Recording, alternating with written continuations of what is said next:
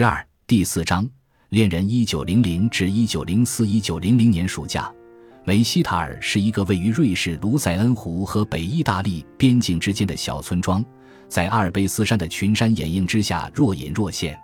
一九零零年七月底，爱因斯坦一毕业就带着基尔霍夫等人的物理学著作前往梅西塔尔，与家人共度暑假。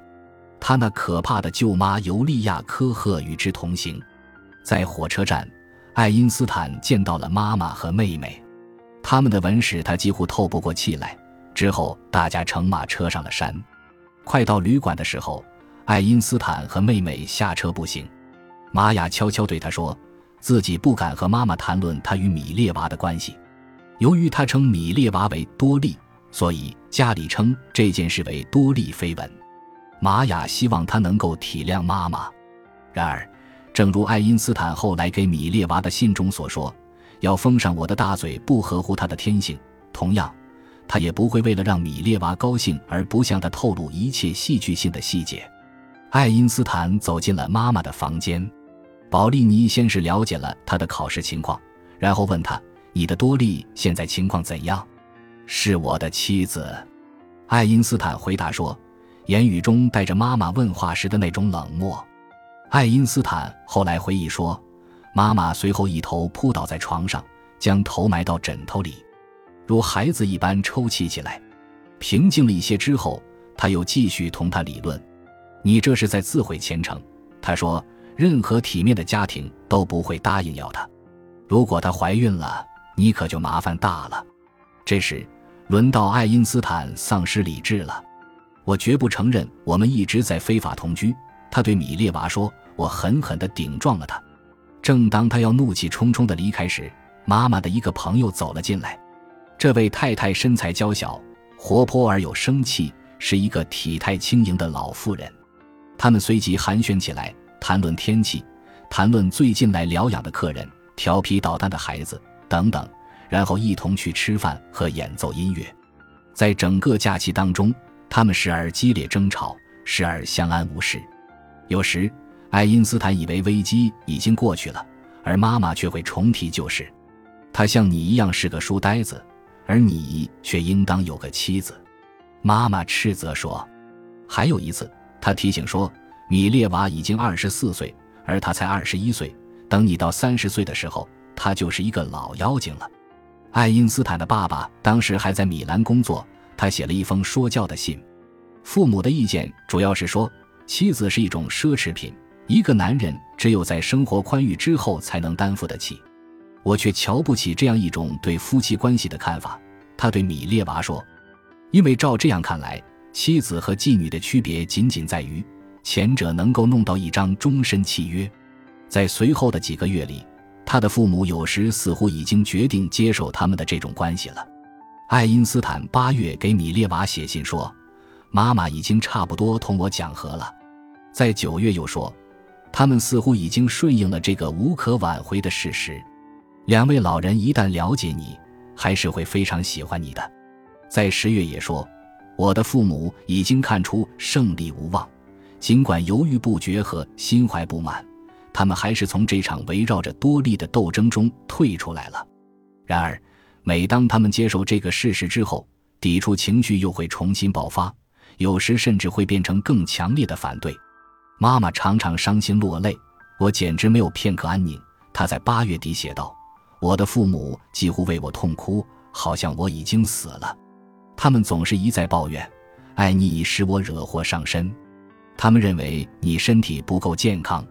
父母的沮丧与米列娃不是犹太人无关，因为玛丽也并非犹太人，与他是塞尔维亚人也没有干系。虽然这一点肯定对他无益，从根本上说。”他们认为米列娃不适合做儿媳的理由，似乎与爱因斯坦一些朋友的看法差不太多。她年龄较大，相貌平平，身体不够健康，而且跛行。虽然充满热忱，但还不够优秀等。所有这些情感压力都激发着他那叛逆的天性，以及对他的街头小淘气的爱恋。直到现在，我才看出我爱你有多么疯狂。正如他们在信中所表达的。这种关系仍然是理智与情感并存，但是现在其中的情感成分比以往更为热烈。这位将头埋入科学的沙中，以躲避纯个人事情的孤独者，不经意间为这份感情加入了更多的燃料。我刚刚意识到，已经整整一个月未能吻你了，我非常非常想你。他有一次这样写道：八月中旬，爱因斯坦曾短期去苏黎世探查他的工作前景，当时他发觉自己一片茫然，生活毫无头绪。没有你，我就缺乏自信。工作没有兴致，生活没有欢乐。总之，没有你，我的生活就不称其为生活。他甚至试着为他做了一首小诗，诗的开头是这样的：哎呦呦，那个小男孩瞧你，欲望使他完全癫狂。每当想念他的多莉，就紧攥着枕头不放。然而，这种激情是高贵的，至少在他们心中是如此。他们将彼此的吸引看成一种源自灵魂而非感官的力量，就像那些整日浸淫在叔本华哲学、光顾咖啡馆的德国年轻人一样，他们也持一种孤傲的精英优越论，并且毫无顾忌地渲染着自己的纯洁精神与大众低级的本能欲望之间的神秘区别。和大多数人一样，我父母的情绪也直接受感官支配。八月。他在家庭矛盾日益突出之时给他写信说，而我们由于生活在幸运的环境中，生活的乐趣也大大增加了。值得称赞的是，爱因斯坦告诫米列娃：“我们切不可忘记，正是由于许多像我父母这样的人存在，我们才有可能存在。他们简单而诚实的本能确保了文明的演进。因此，我正在试图体谅我的父母，同时又不放弃任何我所看重的东西。”那就是你，我的宝贝。就这样，爱因斯坦力争一方面顺从母亲的心意，另一方面又不背叛米列娃。在此过程中，他渐渐成为梅希塔尔大饭店人见人爱的小伙子。他虽然感觉无数珍馐美味过于奢侈，各位衣冠楚楚的顾客好逸恶劳，不知厌足，但他还是恪尽职守的为妈妈的朋友们演奏小提琴，并且假扮笑脸。毕恭毕敬地与人寒暄交谈，这一招着实奏效。我在这些客人中颇受好评，加之我的音乐成就，这些都像香膏一样敷在妈妈心上。至于父亲，爱因斯坦认为要使他宽慰，或者让他收回关于自己与米列娃关系的一些情绪化指责，最好的办法就是到米兰去看他，参观他新的动力设备，熟悉一下家里开办的公司。以便紧急情况下可以接替爸爸的位置，赫尔曼·爱因斯坦想必很高兴。他承诺在参观完毕后带儿子去威尼斯。星期六我启程去意大利，以享用爸爸提供的圣餐。不过，勇敢的施瓦本人可不害怕。总的说来，爱因斯坦对父亲的拜望进行得不错。虽然关系有些疏远，但他毕竟是一个尽职尽责的儿子。他为每一笔家庭债务忧心忡忡，其操心程度甚至比父亲有过之而无不及。不过家里的生意当时还算不错，这使赫尔曼的精神振作了许多。自从不必为钱发愁以来，我爸爸简直变了一个人。爱因斯坦在信中对米列娃说：“只有一次，他因多里绯闻而想缩短访问行程，不过这一威胁让父亲吓坏了。”爱因斯坦最终仍然按原计划行事。父亲不仅感谢他的陪伴，而且赞赏他愿意关注家里的生意，这似乎使爱因斯坦有些受宠若惊。虽然爱因斯坦曾经诋毁过当工程师的想法，但在一九零零年夏末，要是在威尼斯的旅行中，父亲要求他这样做，或者命运安排他接替父亲的位置，他很可能会走上这条道路。毕竟。他还是师范学院的一名没有找到教职的普通毕业生，没有任何研究成果，当然也没有研究资助。倘若爱因斯坦在一九零零年做了这个决定，他很可能会成为一名足够好的工程师，但却称不上伟大。在随后几年中，他偶尔也会做出些发明，在闲暇之余实践一些工程想法，想出一些不错的主意，应用在各种设备上，比如无噪声冰箱。或者测量极低电压的机器，但这些发明中没有一项能促成重要的工程突破，也没有一种能在市场上取得巨大成功。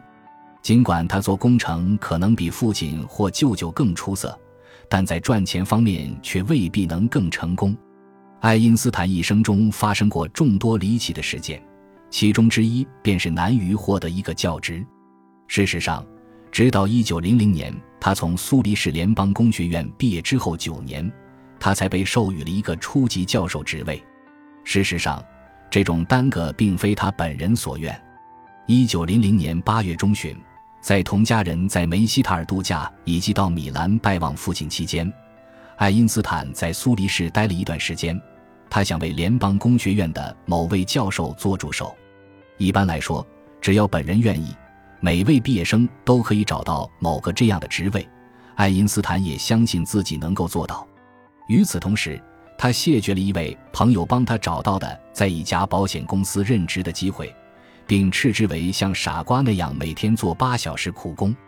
正如他对米列娃所说：“对于这些使人愚昧的事情，人必须退避三舍。”但问题在于，联邦工学院的两位物理学教授非常清楚爱因斯坦的无理，却不知道他的天才。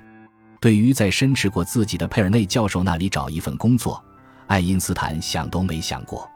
至于韦伯教授，他对爱因斯坦已经十分反感，以至于当他找不到物理系和数学系的毕业生做助手时，竟然从工程系过了两个学生，于是只剩下数学教授阿道夫·胡尔维茨了。当爱因斯坦听说胡尔维茨的一位助手找到了一份在中学教书的工作时，他高兴地对米列娃说：“这说明根据神的旨意，我将成为胡尔维茨的奴仆。”但不幸的是，他曾经逃过胡尔维茨的大多数课程。这种轻视和怠慢显然并没有被忘却。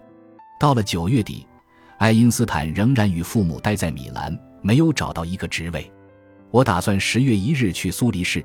亲自与胡尔维茨谈职务问题，他说这样做毕竟比写信要好。他也计划在那里找几份家教，从而在米列娃备考期间使他们共度难关。不论发生什么，我们都将拥有这个世界上最美妙的生活，合意的工作，并且在一起。不仅如此，我们现在不依赖任何人，完全能够独立自主的生活，尽情享受我们的青春。谁还有比这更好的生活呢？等我们攒够钱之后，就买自行车，每隔几周就骑车郊游一次。爱因斯坦最终还是决定给胡尔维茨写信，而不是登门拜访。这也许是个失误。但愿他的两封信不会成为职务申请书的范本。他坦言自己并没有去听胡尔维茨的微积分课，因为较之数学，他对物理学更有兴趣。由于时间不够。我未能参加数学专题研讨班，他提出了这种蹩脚的借口。这些课程我都不感兴趣，但我确实上过大部分课程。他还放肆地说自己希望能有一个答复，因为授予我所申请的苏黎世公民权需要一份固定职位证明。与爱因斯坦的急躁相映成趣的是他的自信。胡尔维茨还没有给我回信，发出信后仅三天，他就说出了这一番话。不过，我几乎毫不怀疑自己能够得到这个职位。然而，他终究没有得到。事实上，在从他所在的系里毕业的所有联邦工学院学生当中，他是唯一一个没有找到工作的人。忽然之间，我被所有人抛弃了。他后来回忆说，到了1900年10月底，他和米列娃都回到了苏黎世，在那里，他大部分时间都待在公寓里读书和写作。在当月的公民身份申请表中，他在有关宗教背景的一栏中写了无。关于职业，他写道：“我正在做数学家教，直到获得固定职位为止。”那年秋天，爱因斯坦只零零星星找到了八份家教。他的亲戚已经终止了对他的经济资助，但他仍强作笑脸。我们靠着给人补习功课来维持生活，只要随便碰上几个人就可以了。可是这件事仍然很成问题。他写信给米列娃的一个朋友说：“这岂不是一个短工，甚或就是一个吉普赛人的生活吗？”不过我相信，即使在这种情况下，我们也会像往常一样快活。除了有米列娃作伴，使他保持乐观情绪的，还有那些他正在独立写作的论文。感谢您的收听，本集已经播讲完毕。喜欢请订阅专辑，关注主播。主页更多精彩内容等着你。